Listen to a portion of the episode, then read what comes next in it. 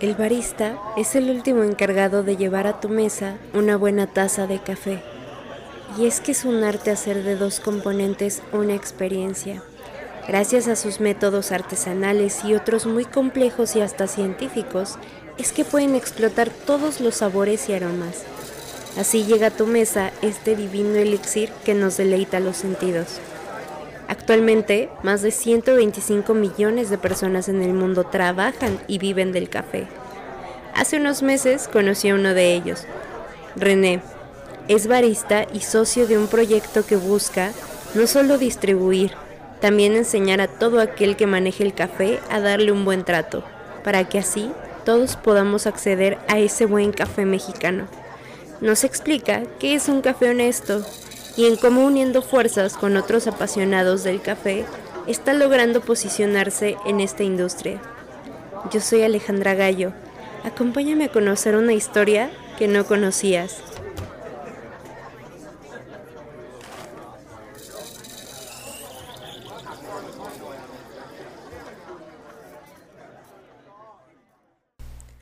Hola, ¿cómo estás? Bienvenido a tu podcast de muchas cosas. Yo soy Alejandra Gallo y el día de hoy vamos a conocer la historia de René. René es barista y a René su amor y su pasión por el café lo ha llevado a muchos lados. Hola René, ¿cómo estás? Hola Alejandra, muy, muy agradecido de poder estar aquí y compartir con tus pues con tu gente este espacio. De hecho, eh, es, está como bien chido porque me gusta mucho que seas mi primer invitado. O sea, es, es bien chistoso como has visto la creación de este proyecto desde cero hasta el día de hoy. Y para mí representa mucho que estés aquí. Muchas gracias. No, al contrario, a mí igual, pues compartir este el café pues, siempre me ha dado mucho gusto y ahora poderlo hacer a través de pues de este espacio que hasta cierto punto te ayude un poquito a crear, digo, lo mínimo como unas tablitas. Le el crédito. Pero este. Pero pues sí, está muy padre. Hace unos días estábamos platicando y me contaste una historia que te pedí que por favor guardaras para este momento. Es eh, la historia donde me estás contando eh, esta parte bien bonita, eh, porque los dos somos de Oaxaca. René es de una parte que se llama Tlajiaco y yo soy de Silacayoapan entonces, eh, bueno, pues estamos como por ahí un poco cerca. Me estabas contando un poquito de esta dinámica que hacías con tu abuela para tomar café. Así que cuéntanos un poquito de esta historia. Bueno, pues este, de chiquitos, a nosotros en las vacaciones de, de verano, en la escuela cuando terminaba igual en, diciembre, lo primero que hacían era meternos en un autobús y pues mandarnos para el pueblo, ¿no? Aquí en, en la ciudad pues no había quien nos cuidara y este y pues llegando allá, pues hacíamos cosas pues en el campo, ¿no? Que pues de repente recolectar maíz, este, semillas de calabaza, lo que sea. Y en alguno de esos momentos, eh, mi abuela nos dijo, no, este, ya no tenemos café, por favor, este, sáquenlo, ¿no? En, en esa región no se da el café, pero pues ahí de repente llegaban a vender al mercado y lo guardaba mi abuelita este, en un cuarto especial. Pero en ese cuarto también mi abuelo era peletero, había pieles. Entonces, pues íbamos, sacábamos este, un poco de café, se lo llevábamos y ella, pues como abuelita tradicional de, pues, de una zona indígena, pues estaba de rodillas frente al comal y estaba pues, preparando la comida, ¿no? Entonces, cuando nosotros le dábamos el café, ella este, lo ponía en el comal de barro y pues lo empezaba a tostar ya después de unos minutos, ella, este, pues ya decía que estaba listo y pues lo pasaba ya sea al metate o al molcajete para molerlo y pues posteriormente lo pasaba a la olla para poderlo preparar. Le agregaba su piloncillo, le agregaba su canela y le agregaba su este su casca de naranja o cualquier este pues complemento, ¿no? Para que para que supiera mejor. Ok, bueno, pero hay que darles un poquito de contexto. El contexto es que en ese, en ese comal, o sea, es, es como un fogón y es un comal enorme. En ese comal se hace de todo, tortillas, de todo. Supongo que es lo mismo como, como de parte de tu abuela. Sí, no, pues ahí había hecho este, bueno, tostado tomates, chile, semillas, chapulines, este, algunas semillas que llevaba al mercado a vender, todo lo que fuera para la comida ahí en ese mismo se, se hacía. ¿Y puedes decir que ese es tu café favorito? Pues en realidad es de los que mejor tengo como el recuerdo, pero pues ahora que me dedico a esto, pues cuando a alguien le cuento esta historia siempre es como de, ay, no manches, y pues sí estás en la montaña, en la naturaleza, y pues que hay algo mejor hecho que de manera artesanal por unos niños y una señora indígena, pero pues la realidad es que es de los cafés pues más, más mal hechos, ¿no? Okay. Esto es como algo que pues es como contradictorio porque la gente pues, siempre lo ubica como algo pues súper padre, ¿no? Y, y, esta cosa como de algo súper mágico, pero en realidad pues es algo súper pues, mal hecho en la actualidad. Entiendo que, que, no es el trato que se le debe de dar a un buen café, ¿no? O sea, no es simplemente almacenarlo como en una bodega junto a pieles y, y tostarlo en un comal donde pues ya se han tostado chiles, tomates, se han hecho tortillas y todo y donde pues su única limpieza básicamente es como, como un cepillito de paja. O sea, me queda claro que, que ese no es el proceso para un buen café, pero entonces, eh, ¿por qué nos gusta tanto? Pues es que aquí es algo que, que la mayoría de la gente, en, en, por ejemplo, la Ciudad de México, pues emigró de las zonas rurales y pues que siempre nos evoca a, la, a las tradiciones, ¿no? Esta parte de, de, esos sabores. El café ahí, pues a mí me evoca pues de cuando estaba niño, como lo preparaba mi abuela. Entonces es algo que pues siempre de manera emocional pues te resulta muy positivo. Pero que ya cuando lo empezamos a, a desmenuzar, pues ese café no sabemos si era de una cosecha este, nueva, obviamente no. Y pues llevaba almacenado ahí con las pieles, donde pues también había este eh, mazorcas, había este, pues tierra, porque eran son casas de madera donde no teníamos piso. Sí. Entonces estaba a lo mejor hongueado, estaba súper seco. y este. Algún animalillo por ahí. Pues sí, cualquier cosa le, le podía quedar. Pero este. A la hora de, de, prepararlo, pues con los. Con lo que se le agrega, el piloncillo, la canela, pues enmascaran muchísimo el aroma. No había alguna manera de cuantificar como en el nivel de tueste, uh -huh. que fuera parejo, o sea, no había nada. Había solamente esta parte mágica artesanal que pues la gente pues debate muchísimo, ¿no? Que alguien que como que tiene algo haciéndolo muchos años, pues parece que va a tener la mayor experiencia, pero que en realidad pues estaba hecho pues solamente al tanteo y pues que pues tenía como muchas deficiencias de calidad, ¿no? En la preparación, en, uh -huh. la, sí. en la elaboración y pues en la materia prima. Y las marcas de café, eh, me refiero a las marcas de café soluble, que es como el peor café que me parece que podemos tomar, ahorita nos lo dirás. Pero estas marcas de café lo saben porque hacen sus cafés como de edición de café de olla eh, o con canela o algo así y la gente los consume. Aunque realmente solo sepan a canela y como otras cosas. Cuéntanos un poquito por qué el café soluble es tan malo. Pues es que no podríamos decir que es malo, porque el 70% del café que se consume en México eh, se consume de manera soluble. ¿Pero de verdad no crees que sea malo? Pues en esquimo a mí me gusta muchísimo, es de mis preparaciones favoritas. Bueno, pero volvemos a lo mismo, o sea, le metes hielo, le metes este azúcar, le metes muchísimas otras cosas que obviamente ocultan el sabor de este café. O sea, no, no es como que te levantes por las mañanas y vayas por tu taza de agua caliente y le eches café soluble a tu taza.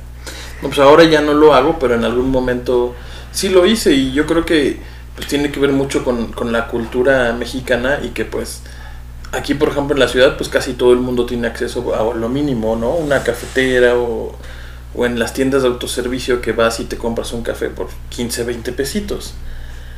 Pero pues el café bueno. soluble está en todas las mesas mexicanas y pues logra un objetivo. Entonces, decir que es malo, pues no es el mejor café de la mejor calidad. Hay algunos que hasta no son 100% café, que llegan a mezclar este, algunas otras cosas. Pero pues en realidad cumple un propósito. Pues cumple el propósito que es como levantarnos. ¿cómo nos podemos acercar a un buen café mexicano? Pues desde hace ya varios años, yo creo que ya más de, más de unos 15, 20, han empezado a surgir cafeterías este, alrededor de la Ciudad de México. Obviamente hay zonas que tienen mayor densidad de este tipo de, lugares, por ejemplo la Roma, la Condesa, este, a lo mejor ahí en Polanco, en Coyoacán, donde más fácilmente puedes encontrar eh, ya cafeterías que directamente tratan con un tostador que trata directamente con el productor. Entonces, para asegurarte una mejor calidad, pues tienes que ir cortando la brecha entre el consumidor y el productor. Entonces esto lo podemos ir haciendo a través de pues tiendas un poquito más chicas que le puedes preguntar, oye, ¿y quién te lo tuesta? No, pues tal persona. Y él directamente le compra tal finca. Entonces ya vas reduciendo, solamente son como dos intermediarios, ¿no? Dos, tres intermediarios. Entonces vas teniendo mayor calidad. Pero aquí empieza a correr también otro riesgo.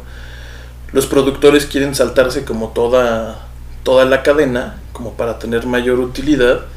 Y empiezan ellos a mismos eh, ellos mismos a, tratar de tostarlo, a tratar de comercializarlo y pues muchas veces no lo hacen de la mejor manera, no tienen la infraestructura para poder lograrlo, entonces pues terminamos también con a lo mejor algo más cerca del origen, pero que también está lejos de la calidad que podríamos eh, llegar a tener de ese grano. Fíjate que esto que acabas de decir me, me abre una pregunta. Em, yo he visitado algunas cafeterías contigo y en algunas de esas cafeterías tú eres el proveedor de ese café. Y a veces no, no te termina de encantar el café que te estás bebiendo. Entonces mi pregunta es, ¿en qué momento el café se hace bueno? Desde la cosecha, desde, eh, no sé, desde el proceso de tueste, desde cómo se prepara, o sea, ¿en qué momento se hace un buen café? Pues el el buen café viene pues desde la materia prima, ¿no? Que la materia prima vendría siendo el productor. Pero pues tiene varios escalones, ¿no? Este, este proceso. El productor, el comercializador, el tostador, después del tostador, este, pues, la cafetería, barra, donde lo vayas a probar, y la preparación. Entonces, cada uno de los, de los aspectos es súper importante. es como las materias primas en un restaurante. Tú puedes comprar, este, como poniendo una comparación, no el mejor corte de carne, pero pues si el que te lo va a preparar. Si el parrillero es un soquete. Lo quema, pues ya se echó a perder, ¿no? Aunque venga de una vaca que acariciaron todos los días hasta el día que, que, murió, ¿no? Un guayo bien cocido. Un guayo bien cocido. Ahorita eh, que estoy sacando a tema de tus cafés, háblame un poquito de tus cafés. Bueno, por ejemplo, de los que más le gusta a la gente es uno de la región de Chiapas, en Siltepec. Está alrededor de una reserva ecológica que se llama El Triunfo.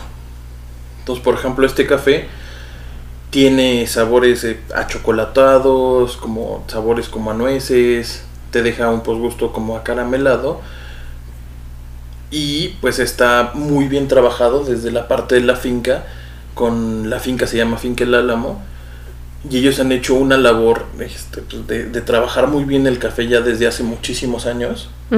Y pues nosotros venimos trabajando con ellos ya como desde hace cuatro. Lo llevamos a un certamen que se llama Premio Sabor en 2019 quedamos este en quinto lugar.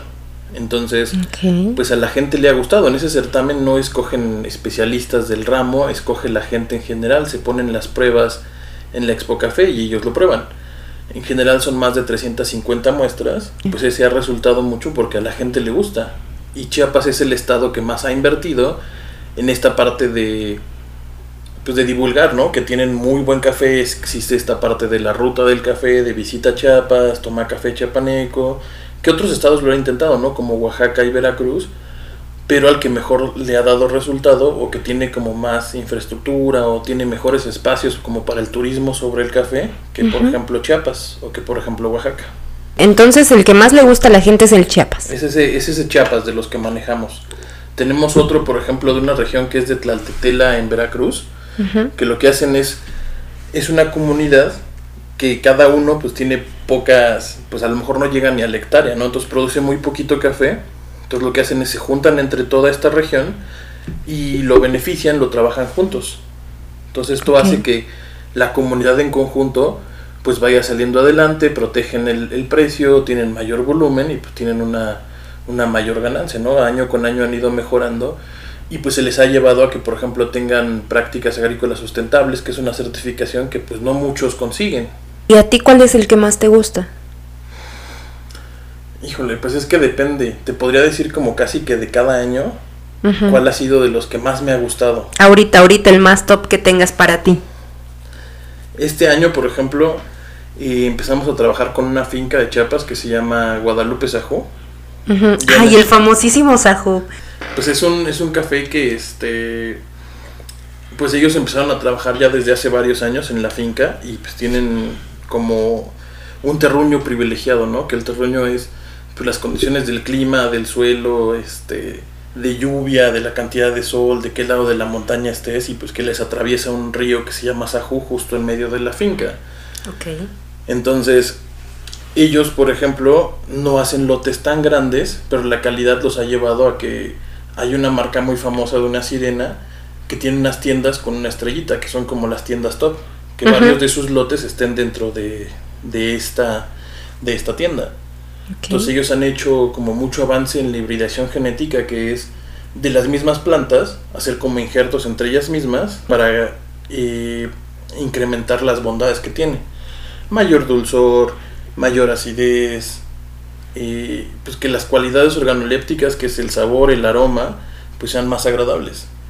Entonces, por ejemplo, de ellos hay uno que este año fermentaron en, barricas, en barricas de madera, entonces alcanza el grano a poder, este, pues, eh, a, recibir un poco de esas propiedades y tener un poco de notas un poquito más como a vainilla, más como a maderadas, pero por el mismo proceso pues también tiene notas como muy afrutadas.